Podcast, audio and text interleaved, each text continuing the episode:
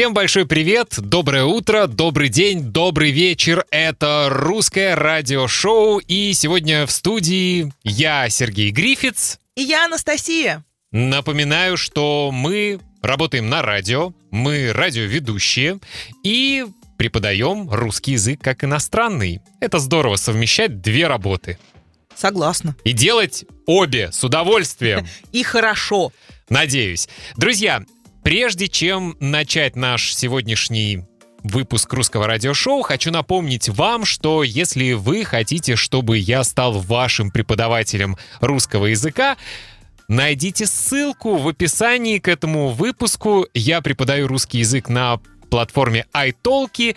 Там мы можем с вами легко встретиться и начать вместе наше путешествие по красивой, интересной стране, которая называется русский язык. Я сегодня говорю метафорами. С тобой такое случается. Наверное, это весна. Дорогие друзья, и также хочу напомнить, что вы всегда можете зайти на мой сайт russianradioshow.com. Там вы можете купить PDF-файл с полной транскрипцией этого выпуска, а также многих других выпусков. Иногда меня спрашивают, зачем нужен PDF-файл, зачем нужна транскрипция. Все очень просто. Я рекомендую послушать этот подкаст один раз, попытаться понять, о чем мы сегодня говорим, потом скачать PDF-файл с транскрипцией, прочитать эту транскрипцию, подчеркнуть новые слова и фразы, найти их в словаре, постараться запомнить, а потом каждый день в течение недели или двух недель слушать этот подкаст, и вы будете все новые слова и фразы запоминать автоматически. И, как я всегда говорю, эти новые слова попадут в вашу долгую память. Вы больше их никогда не забудете. Мы считаем, что этот способ самый эффективный для изучения русского языка. Я так изучал английский язык, я так изучал итальянский язык, и многие полиглоты рекомендуют именно этот метод. Иногда, кстати, меня спрашивают, это значит, что грамматику не нужно совсем учить? Ее, конечно, нужно учить. Нужно учить правила, но если вы хотите хорошо выучить новый для себя иностранный язык, то нужно совмещать все эти методы. Например, я помню в школе мы изучали английский язык и только делали упражнения, только изучали грамматику, очень мало говорили, поэтому я мог хорошо делать упражнения, но практически не мог говорить по-английски. А мы заучивали тексты, что тоже не приносило большого плюса для того, чтобы мы легко говорили. Поэтому, друзья, попробуйте наш метод. Возможно, именно он окажется самым эффективным для вас. Да, стоит отметить, что не мы придумали этот метод, но мы его активно пропагандируем. А вообще, мне кажется, что нужно найти золотую середину. Конечно, самое главное — это каждый день хотя бы 15-20 минут посвящать русскому языку. Например, понедельник вы можете послушать этот подкаст. Во вторник вы можете э, прочитать скрипт, найти новые слова. В среду вы можете тоже послушать этот подкаст. В четверг, например, сделать какие-нибудь упражнения. В пятницу опять послушать подкаст. Э, в субботу можете, например, тоже выучить какое-нибудь новое грамматическое правило. Воскресенье опять послушать подкаст. В общем, нужно комбинировать разные методы. И не забывайте, что вы можете возвращаться к предыдущим подкастам, чтобы вспоминать то, что вы уже выучили. Друзья, сегодня в русском радиошоу мы будем говорить о здоровье. Мы будем говорить о том, чем болеют россияне? Какие проблемы со здоровьем у россиян самые-самые частые? А также я нашел интересную информацию, какие регионы России самые здоровые и какие регионы нездоровые. В каких регионах часто болеют жители. Об этом мы сегодня поговорим в русском радиошоу. Вы изучаете русский язык? Эта программа для вас. Русское радиошоу. Перед тем, как перейти к нашему обсуждению сегодняшнему, хочу сказать спасибо генеральным спонсорам на Патреоне. Это те люди, которые каждый месяц платят 5 долларов США и таким образом поддерживают этот проект «Русское радиошоу». Итак, наши генеральные спонсоры — это Сара Аск, это Николас, это Брайан Хейли, Люк Донахью, Юска, Брэндон Энрайт, Хенри Пунтоус, Роберт Джи Каминг, Рут Коллинз, Хусна, Катя, Ольга Жорнет, Марсела, Ральф Вандергест и Улрик Андерсон. Извините, если я какие-то имена или фамилии неправильно произнес. Надеюсь, вы не будете на меня в обиде. Мне очень приятно, что в этом списке четыре моих студента.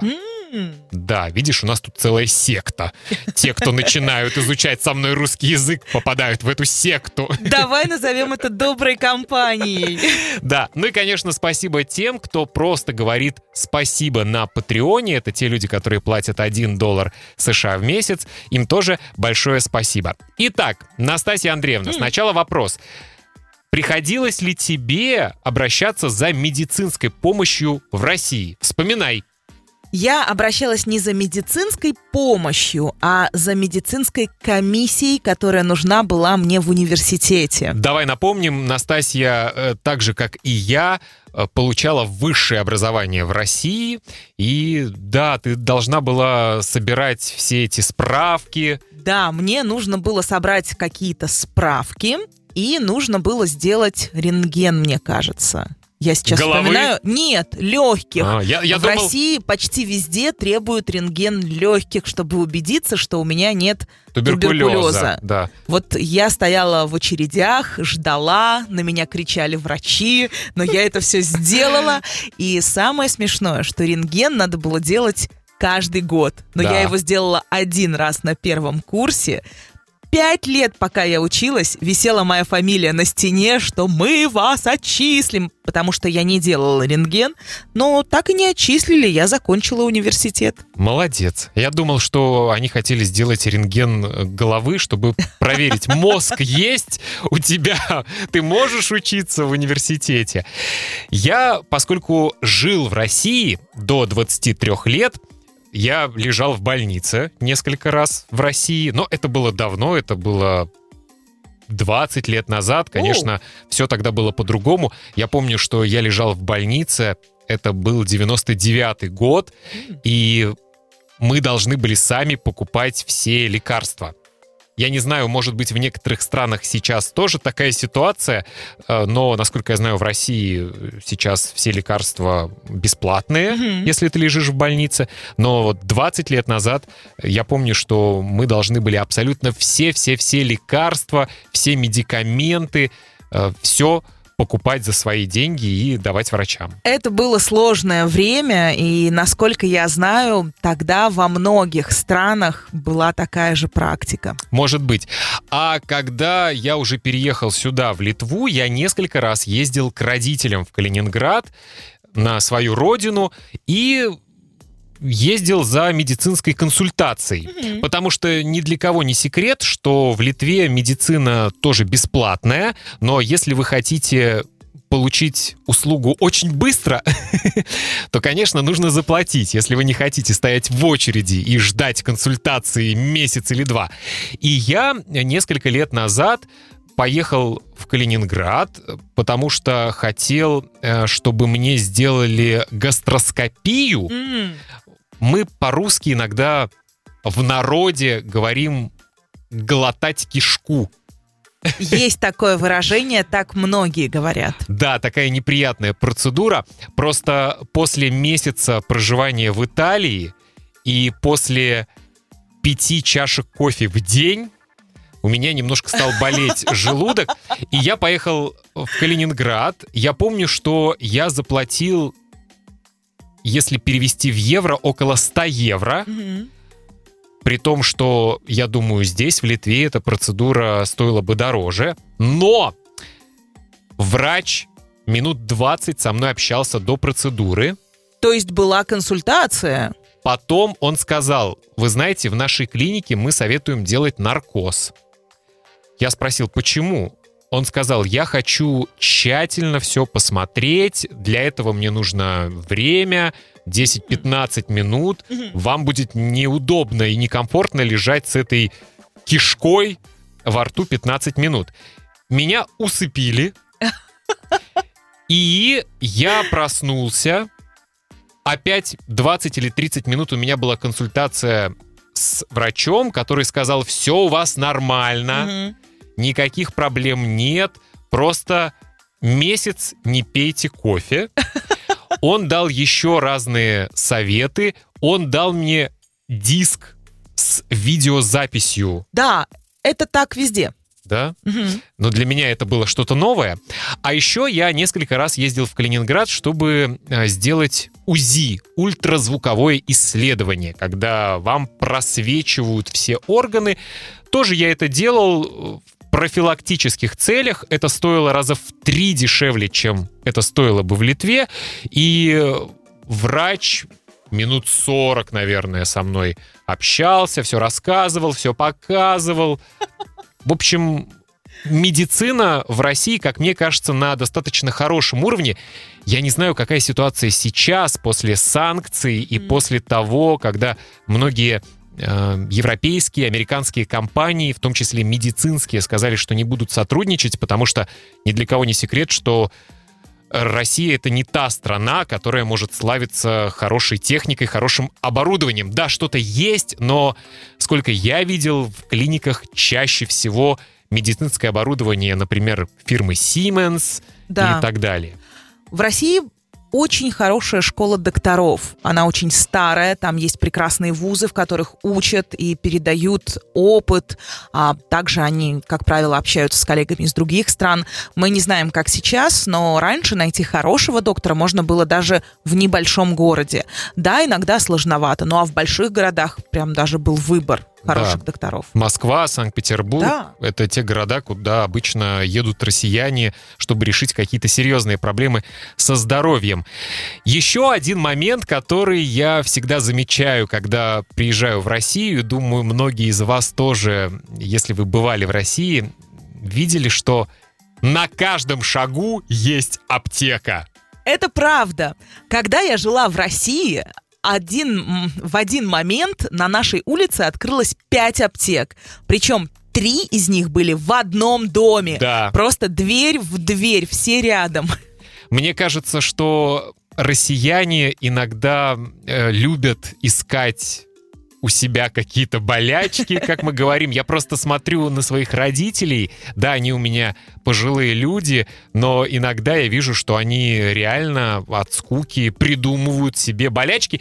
И когда я жил в России, я был таким же, хотя мне было 20 лет. Какие болячки? Но я помню, что я прям был постоянным клиентом аптек. А еще такой нюанс. В аптеках в России вы можете купить многие лекарства без рецептов. Мгм. Даже антибиотики. Поэтому те люди, которые ездят в Россию, всегда покупают много лекарств. И на э, пограничном контроле на вопрос «Везете лекарства?» говорят «Нет». Я так Никто не признается. А еще в России очень популярны БАДы, биологически активные добавки. Многие считают, что они такие же лекарства, но это, естественно, не так. Но люди в это верят, и поэтому их покупают. Да, я говорил недавно с мамой, она сказала, мне подарили какой-то индийский чай, говорят, что он хорошо действует на память и так далее. Ну, в общем, Не надо лечиться чаем. Нет. да, лучше, наверное, проконсультироваться с врачом, хотя нужно сказать э, следующее, что в то время, как в России, как правило, если ты идешь к врачу, тебе выписывают очень много лекарств. Я это знаю по себе. Э, Если у тебя какая-то проблема, тебе выписывают серьезные лекарства. Дополнительно тебе выписывают какие-то БАДы, биологически активные добавки. Как правило, очень много препаратов то в Литве, например, и я слышал во многих европейских странах, тебе всегда выписывают парацетамол И воду. и воду. Если у тебя болит голова, Попей водички. Ну, если очень сильно болит, выпей процетамол. Да, это тоже странно. Э, Расскажите, правда или нет? Мои друзья, которые в Великобритании живут, они Мгм. говорят, нам всегда выписывают или парацетамол, или ибупрофен. Да. Моя подруга работает в Америке. То же самое. Чтобы у тебя не болело, парацетамол. Э, Сильно болит ибупрофен.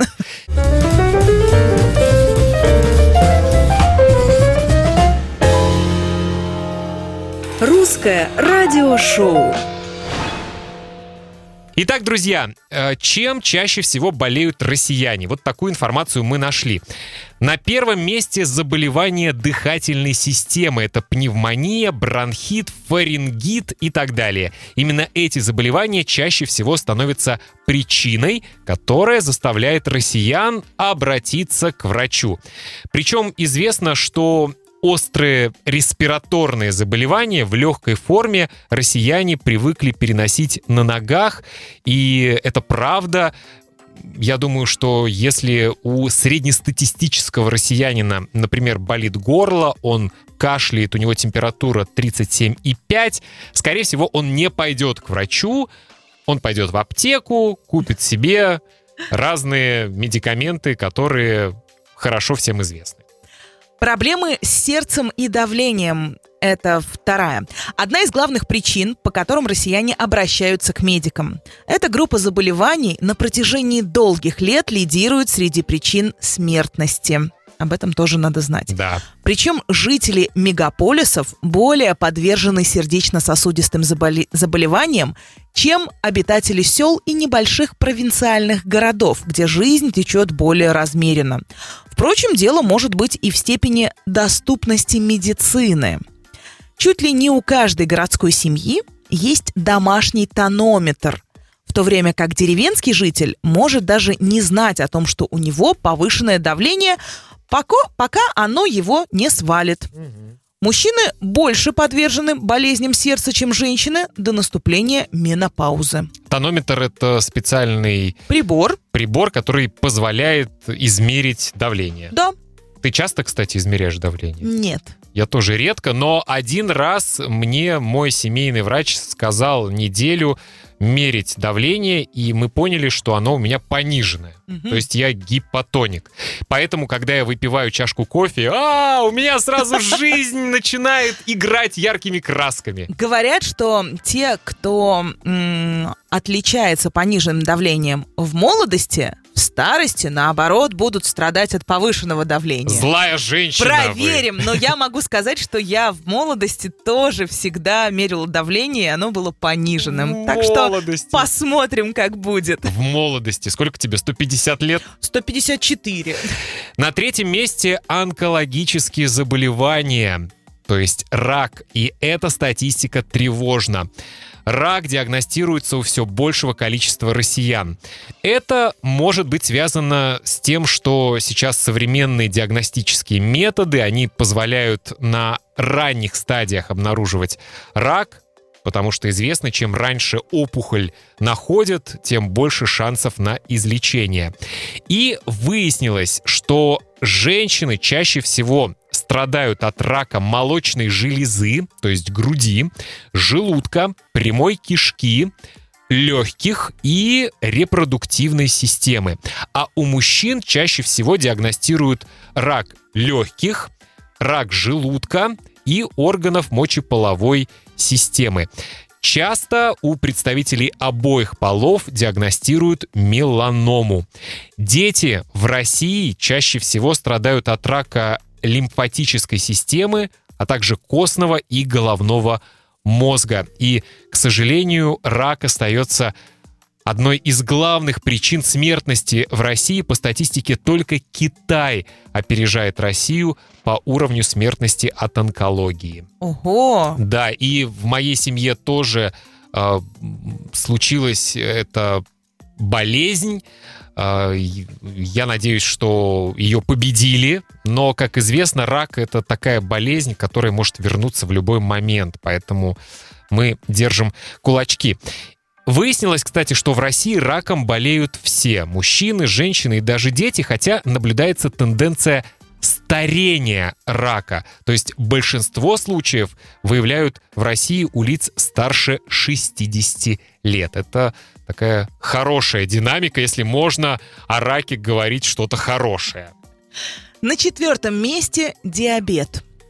К сожалению, это опасное заболевание имеет тенденцию ко все большему распространению. Связано это с изменением образа жизни. Люди мало двигаются, проявляют склонность к перееданию и ожирению, их преследуют стрессы. Диабет первого типа выявляется у людей до 30 лет. Второго типа у тех, кто перевалил за 40-летний рубеж и обладает избыточным весом. Правда, в последнее время молодеет и диабет второго типа. Нередко заболевание диагностируется у подростков в возрасте 12-16 лет. При этом врачи считают, около половины больных не подозревают о своем диабете и остаются вне статистики. Значит, вполне вероятно, что в России не 11 миллионов больных диабетом, а значительно больше. Настасье кто-то звонит. Ты должна ответить или можешь не отвечать? Я могу не отвечать. Хорошо, потом перезвонишь. У Простите, нас... у нас живой эфир. Да. И мы выяснили, друзья, какие самые здоровые и самые нездоровые регионы России. Значит, Министерство здравоохранения России выяснило, что самые здоровые люди живут в Чеченской республике, в Кабардино-Балкарии и в Еврейской автономной области. Там зарегистрировано меньше всего заболеваний на 100 тысяч населения. Но я недавно смотрел интервью с одним специалистом по статистике, который, к сожалению, эмигрировал недавно из России в связи с известными событиями.